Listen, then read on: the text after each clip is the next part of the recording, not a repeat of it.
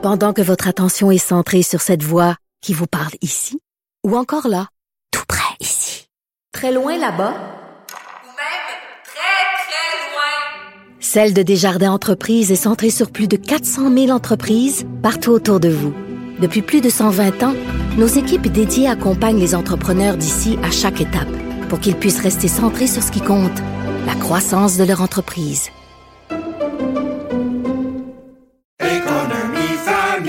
Ici Ricardo. et Émilie, marchand d'IGA. On a envie de vous inspirer à bien manger. À moins de 5 la portion. Suffit de repérer les produits valeurs sûres et de les cuisiner avec une de nos recettes. Les valeurs sûres, c'est bien pensé, hein? Bien sûr! Détails sur IGA.net. Oublions jamais de placer les choses en perspective. Ça aurait dû être une grande célébration. C'est quand même gros ce qu'on évoque là. Très significatif. Pour bien comprendre tout ce qui s'est passé. Un professeur, pas comme les autres. Luc la liberté. Salut Luc. Allô, Geneviève. Bon, on va parler de Joe Biden euh, et des armes. euh, son cri du cœur. Puis tantôt, je voyais une vidéo qui est en train de devenir... euh, Ben, en fait, elle est partagée largement sur les médias sociaux. Un républicain qui a fait une vidéo à la télé avec son gun. C'est comme Ouais. complètement surréaliste. C'est comme si deux, Ah, écoute, vraiment deux positions s'affrontent. Oui, tout à fait. Puis c'est pas la première fois. Il y, a, il y a plusieurs pays aux États-Unis. hein. Il y a plusieurs sous-groupes selon les régions.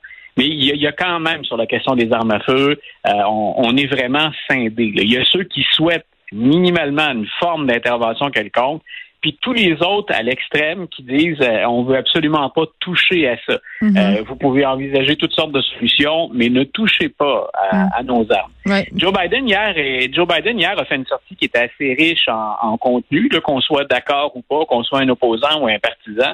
Une des choses sur lesquelles il est revenu, c'est cette interdiction euh, de vendre, donc d'acheter aussi des, des armes d'assaut, euh, dont les fameux fusils AR-15 là, qui ont été tellement utilisés dans le passé qu'ils sont malheureusement encore maintenant. Il a rappelé que sous l'administration Clinton, on a eu une période de 10 ans. En fait, ça a démarré sous l'administration Clinton et ça s'est euh, ça s'est clos cette mesure-là, ou ça on l'a laissé mourir sous l'administration de George W. Bush, mais on a eu une période de 10 ans pendant laquelle on avait interdit les armes d'assaut. Et il y a eu un lien. On est capable de faire une corrélation entre même s'il y avait des, des trous dans la loi puis qu'on a pu contourner, il y avait quand même une baisse de fusillade. Et quand on a laissé mourir cette loi-là, parce qu'il fallait voter pour la reconduire, ben c'est reparti euh, les fusillades vers le haut. Ah oui. Voilà. Donc, il y a- il y, a un lien qu'on est capable d'établir avec ça. Ça n'a pas tout réglé. On le sait, hein, les, les- les facteurs, ils sont multiples. Mais comme je le répète souvent, ne rien faire, c'est comme la pire des solutions. Et ne jamais toucher aux armes, ça nous apparaît très souvent, en tout cas, ça m'apparaît de ce côté-ci de la frontière, euh, complètement aberrant. Est-ce que M. Biden a reçu euh, une bonne écoute pour ses propositions? Écoute, on, on parie pas notre paye de la semaine hein, ou euh, ces temps-ci nos, nos placements, surtout que le marché nous est pas Oui, ça baisse. J'ai pas le goût de miser rien, moi, personnellement. Là, je prendrai pas des gageures avec mes REER. On va laisser faire. Voilà, donc toucher, toucher à rien, puis ça. consulter les experts dans le domaine. Mais euh, y, il y a un mouvement de politiciens à la Chambre des représentants, c'est clair, c'est gagné. C'est-à-dire qu'on veut euh, y aller minimalement d'une vérification des antécédents. Au Sénat, il y a une petite lueur d'espoir qu'on puisse au moins proposer quelque chose. C'est pas la fin du monde, c'est pas la révolution en matière d'armes à feu, euh, mais on pense qu'il y a peut-être une opportunité là, qui, qui se présente. Puis comme les fenêtres se referment très rapidement de ce côté-là, il Mm. faudrait s'empresser d'y entrer. Mais s'il y a quelque chose à faire de ce côté-là, on va le savoir avant la fin là, du, du cycle électoral, probablement avant l'élection de, de novembre. Puis parlant de vérification, là, je rappelle quand même euh, que dans le cas de la tuerie d'Ulvadé, ce jeune homme-là, là, qui a tué 21 personnes, dont 19 enfants, Ouais. euh, avait fait l'objet d'une arrestation quatre ans au, avant les faits, là, parce qu'il avait Ouais. manifesté le désir de tuer du monde le jour de ses 18 ans. Et c'est exactement ce qu'il ce qu'il a fait.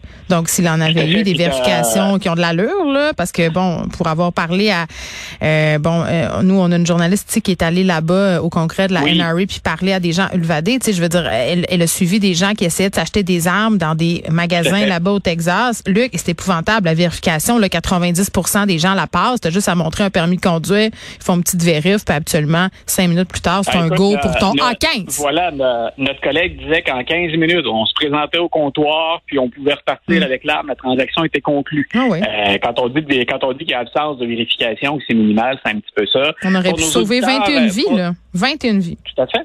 Tout à fait. Et pensons aussi à ce qui s'est passé en Oklahoma hier. Oui, c'est Euh, un Mon homme Dieu. qui un homme qui un homme qui va pour se venger de son médecin. Il était pas on est rendu à quoi là? Non, on est rendu à 232, 233 fusillades. Plus là, que Joe dans l'année. Moi, j'arrête pas de le répéter. Ah, tout à fait. Tout à fait. Je te disais, on se dirige vers, on parce qu'on en a parlé durant les deux dernières semaines, au moins vrai. une fois chaque semaine. Euh, on, on se dirige vers un record en, en 2022. Et tu as vu les réactions, hein, elles sont, elles sont diamétralement opposées. Puis je t'amène même en, en Floride pour, te- pour bien montrer à quel point le sujet politiquement il est vendeur. Ah, tu me parles peut- du ça. gouverneur de Santis avec son équipe de baseball? Voilà. Ouais, vas-y donc. Voilà, le, le gouverneur de Santis a apposé son droit de veto euh, à la construction, euh, au financement pour la construction d'un centre d'entraînement qui aurait servi à l'équipe de baseball, les Rays de Tampa Bay, entre autres, les Rays de Tampa. Et euh, pourquoi fait-il ça? Il y a un joueur des Rays qui euh, est originaire d'Uvalde. Donc, il y a vraiment un lien entre les deux nouvelles. Oui. Donc, ce joueur-là et l'équipe ont dit, ben nous, on voudrait qu'on change les législations, qu'on intervienne. Puis ce genre d'événement-là est triste, puis c'est pas souhaitable. Le gouverneur leur refuse donc cet argent-là. Et ce qu'il invoque, c'est ben, ces gens-là font de l'activisme politique. Mm. Donc, on ne se sert pas des fonds du gouvernement pour financer de l'activisme politique. C'est c'est particulièrement traite et c'est particulièrement alambiqué comme, comme réflexion parce que, que que va faire le gouverneur de Santis pour financer sa campagne si on refuse de s'impliquer avec des gens qui financent euh, de l'activisme politique? M. DeSantis en fait par définition parce que c'est un politicien. Mais on, on voit bien que dans son État puis auprès de sa clientèle électorale, euh, il y a un gain à faire. Donc, après Disney, euh, avec lequel il y, a, il y a un conflit ouvert, euh, ben, M. DeSantis a décidé de s'en prendre cette fois-là à l'équipe de baseball. Puis tu sais, il y a des gens qui sont tannés de nous entendre parler des fusillades aux États-Unis, Luc, en Ah. disant ben c'est une culture comme ça, on peut rien faire pour eux, laissons-les s'arranger avec leurs problèmes et ça a aucune répercussion chez nous. Euh, avec euh, Marie-Claude Delcène, juste après toi, on va parler des écoles Ouais. secondaires qui ferment. On en a eu deux aujourd'hui, euh, une autre cette semaine. Moi, l'école secondaire de ma fille a été fermée il y a de ça quelques jours parce qu'il y avait des allégations. Tout ça se passe sur les médias sociaux, là, des jeunes qui font des menaces. On a eu ce cas, deux ados qui avaient fomenté une tuerie dans une école de Montréal qui ont été jugés au tribunal de la jeunesse la semaine passée. C'est pas vrai que ce qui se passe aux États-Unis, ça n'a pas de répercussions écoute, ça- ici.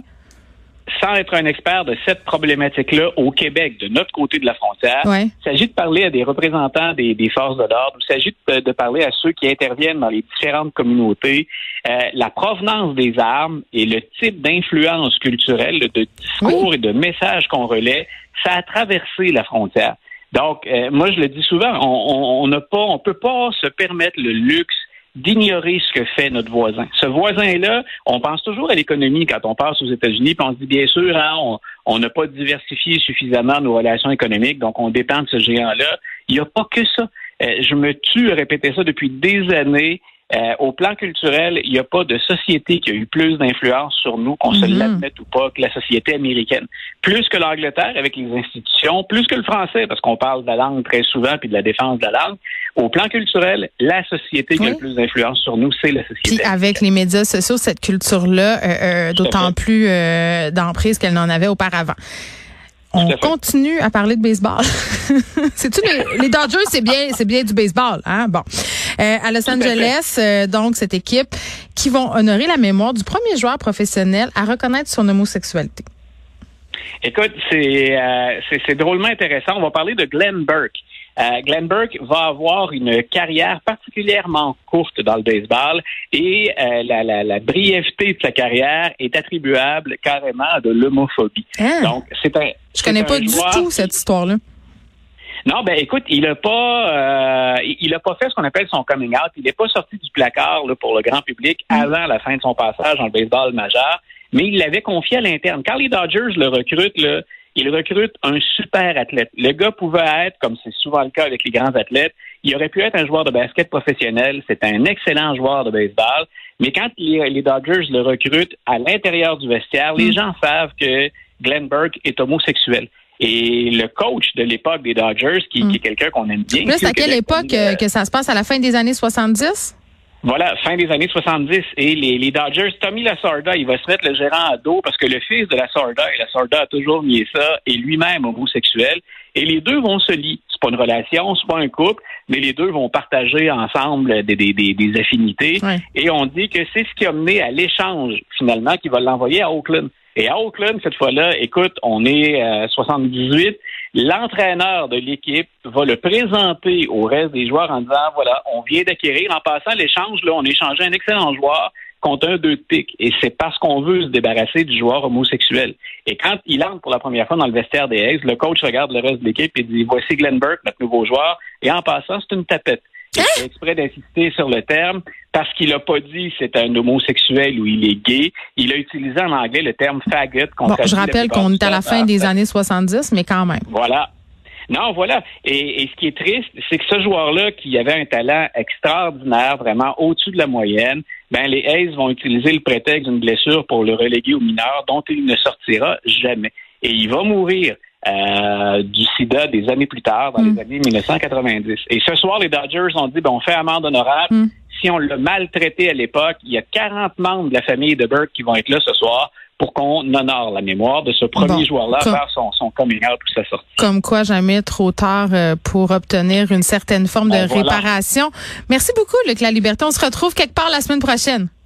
Une bonne fin de semaine. Bon week-end.